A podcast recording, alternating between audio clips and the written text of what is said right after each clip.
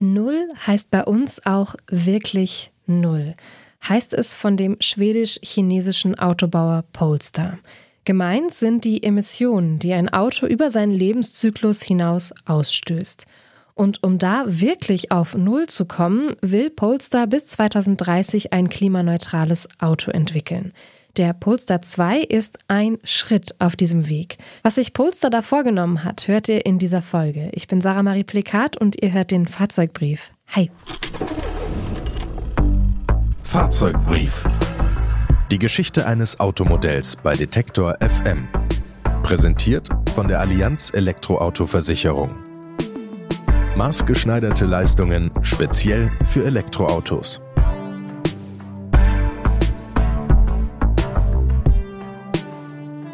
Es ist ein wirklich ambitioniertes Ziel. Bis 2030 will Polestar ein komplett klimaneutrales Auto entwickeln. Dafür will der schwedisch-chinesische Autobauer nicht einfach nur Emissionen verringern, nein, sie wollen sie, Zitat, eliminieren. Und das angefangen bei der Gewinnung der Rohstoffe bis hin zur Schlüsselübergabe über die ganze Logistik hinweg. Und auch über den Lebenszyklus eines Autos hinaus. So beschreibt es Hans Persson. Er leitet das Projekt Polestar Zero. Und als wäre das nicht schon ambitioniert genug, Polestar will das sogar ohne nachträgliche Kompensation schaffen, wie beispielsweise Bäume pflanzen. Welche Vision hinter diesem Projekt steht, das erzählt Hans Persson in einem Video auf der Website. When JF Kennedy said that he going put the man on the moon and bring him safely back, I'm sure there were there must have been many people think he's crazy it's not going to be possible and it's far away out in the sky there are no air to breathe but it took almost 10 years about the same time we have uh, very inspiring. And I don't know exactly how they did it, but they actually did it. And a lot of companies, a lot of people did help. No one could do this thing alone, not by a person, not by a company.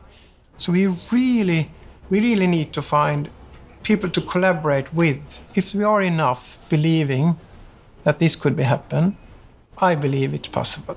Persson sagt, ihre Idee klingt vielleicht für manche Menschen verrückt. Das gleiche hätten sie aber auch über John F. Kennedy gesagt, als er in den 1960er Jahren verkündete, er wolle den ersten Menschen auf den Mond bringen.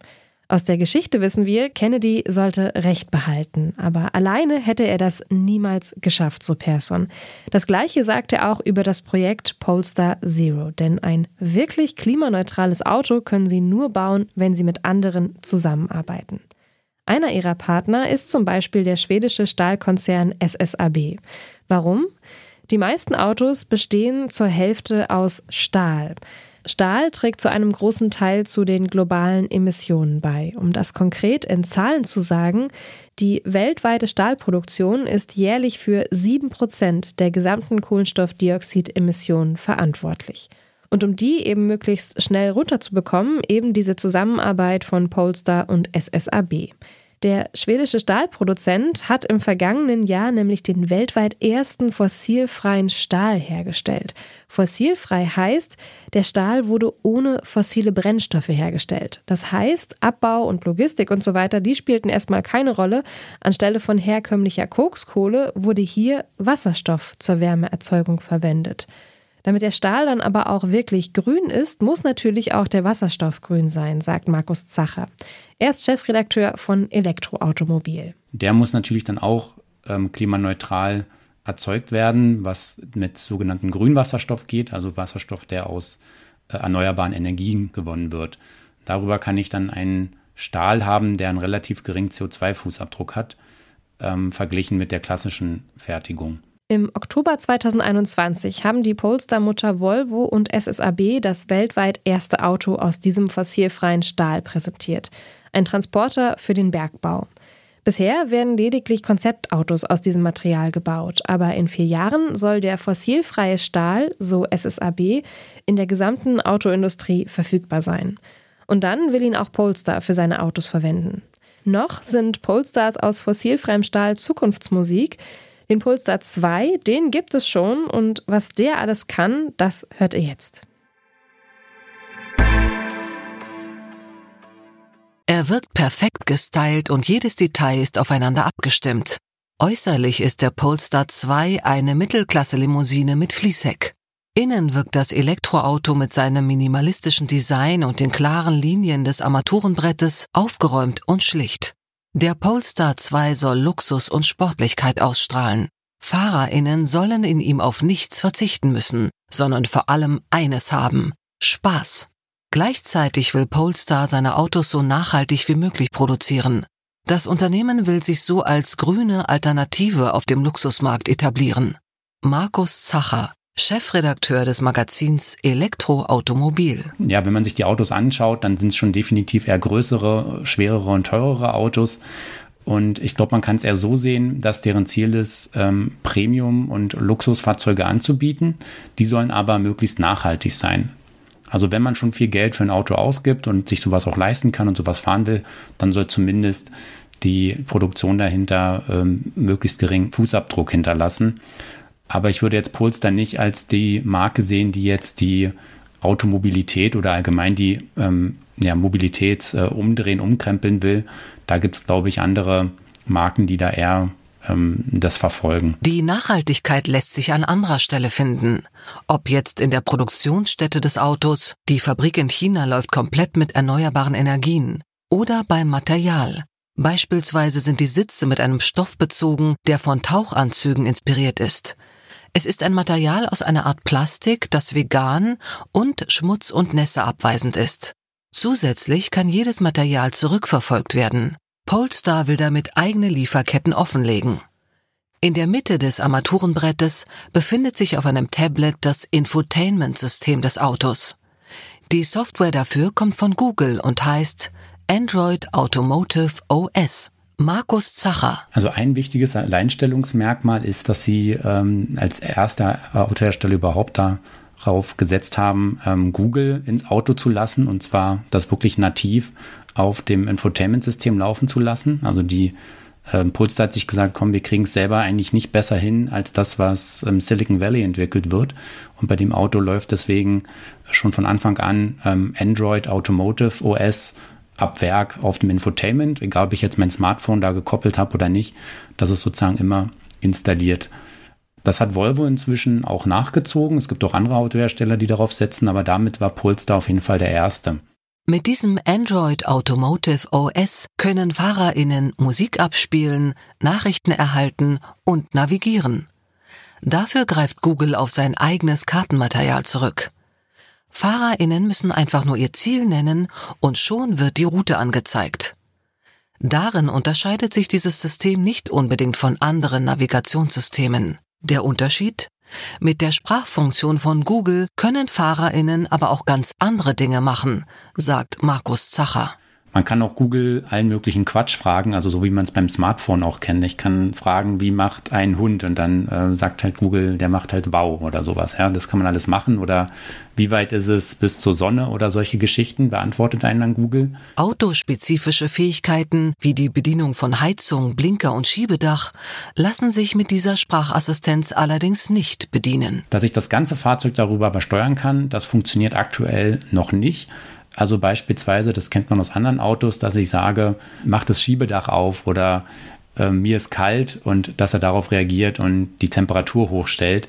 Das sind so Funktionen, die können heute sehr viele Autos ähm, in diesem Segment. Aber da sagt dann Google, ja, wenn dir kalt ist, dann zieh dich wärmer an. Bevor es weitergeht, eine kurze Unterbrechung für unseren Werbepartner. Ein Schaden kann schnell teuer werden auch am Elektroauto. Deshalb ist eine gute Versicherung extrem wichtig. Die Allianz E-Auto-Versicherung bietet maßgeschneiderte Leistungen speziell für Elektroautos. Zum Beispiel zuverlässiger Schutz für euren Akku, also für das Herzstück eures E-Autos. Auch das Ladekabel ist mit drin. Egal ob während des Ladens geklaut oder von einem Tier angefressen. Darüber hinaus könnt ihr wählen. Ist der Akku im Schadenfall komplett zerstört, hat also einen Totalschaden erlitten, erstattet die Allianz euch im Tarif Komfort 24 Monate lang den Neupreis. Im Tarif Premium sind es sogar 36 Monate. Und wenn sich der Akku mal entleert, macht euch der optional erweiterbare E-Pannenservice schnell wieder mobil. Lasst euch in eurer Agentur vor Ort beraten oder schaut vorbei auf allianz.de slash elektro. Den Link findet ihr auch in den Shownotes. Unter der Motorhaube setzt Polestar auf Sportlichkeit. Damit steht das Auto in klarer Tradition zu den Anfängen als Performance-Marke von Volvo. Nach eigenen Angaben hat der Polestar 2, je nach Modell, zwischen 231 und 476 PS.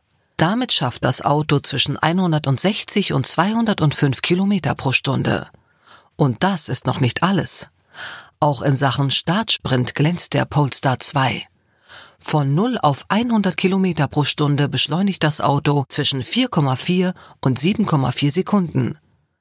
Ein vergleichbares Modell 3 von Tesla hat da allerdings deutlich die Nase vorne und braucht nach eigenen Angaben nur 3,3 Sekunden. Das Fazit? In Sachen Effizienz, Verbrauch und Reichweite reicht der Polestar 2 nicht an die Stärken eines Tesla Modell 3 heran, sagt Markus Zacher. Das Auto sticht jedoch mit seinem Design und dem nachhaltigen Ansatz des Unternehmens hervor. Gründe, weswegen Markus Zacher sich eine Kombination aus beiden Fahrzeugen wünschen würde. Ja, ich habe es immer ein bisschen so ausgedrückt, ich hätte eigentlich gerne einen Polestar 2 mit dem Antriebsstrang vom Tesla Model 3. Das wäre so ein wunderbares Auto aber ja, gibt es halt in der Form leider nicht. Unabhängig von technischen Details und Reichweiteproblemen, der Polestar 2 spielt für das Unternehmen verschiedene Rollen. Mit ihm wollte Polestar die Marke insgesamt bekannter machen und gleichzeitig einen Anstoß für eine insgesamt nachhaltigere Automobilbranche geben. Der Polestar 2 ist aktuell das einzige Modell der Firma Polestar auf den Straßen. Sein Nachfolger steht allerdings schon in den Startlöchern.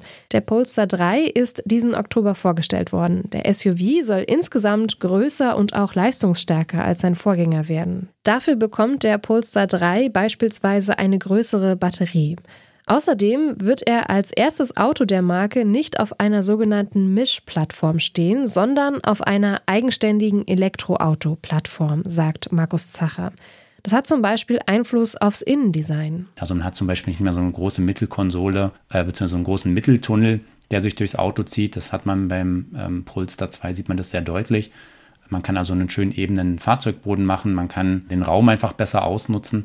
Das Auto an sich wird deutlich größer und hat natürlich dadurch auch mehr Platz. So ausgestattet wird der Polestar 3 nach Einschätzung von Markus Zacher jedoch einer von vielen sein in einem Fahrzeugsegment, das ohnehin schon recht dicht besetzt ist. Womit Polestar dann herausstechen will, bleibt also abzuwarten. Außerdem wird der Autobauer sich dann an seinen eigenen Vorgaben und Plänen in Sachen Nachhaltigkeit messen lassen müssen. Um da konkreter zu werden, müssen sich KundInnen allerdings noch ein bisschen gedulden.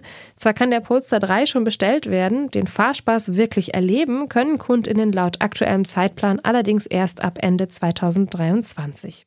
Hintergrundgeschichten zu neuen und alten Automodellen hört ihr jede Woche im Fahrzeugbrief. Und wenn euch gefällt, was wir hier bei Detector FM machen, dann könnt ihr uns ganz einfach unterstützen. Das geht zum Beispiel, indem ihr einfach im Podcatcher eures Vertrauens auf Folgen klickt, ein paar Sternchen dalasst und oder diesen Podcast liked. Den Fahrzeugbrief und alle anderen Podcasts von Detector FM findet ihr bequem in unserer Detector FM App bei Spotify, Amazon Music, Deezer, Google Podcasts und Apple Podcasts. Ich bin Sarah Marie Plikat. Es hat mich wie immer gefreut. Macht's gut und bis nächste Woche. Ciao. Fahrzeugbrief. Die Geschichte eines Automodells bei Detektor FM. Präsentiert von der Allianz Elektroauto-Versicherung. Lasst euch vor Ort persönlich zu eurer individuellen Versicherung beraten. Mehr Infos auf allianz.de/elektro.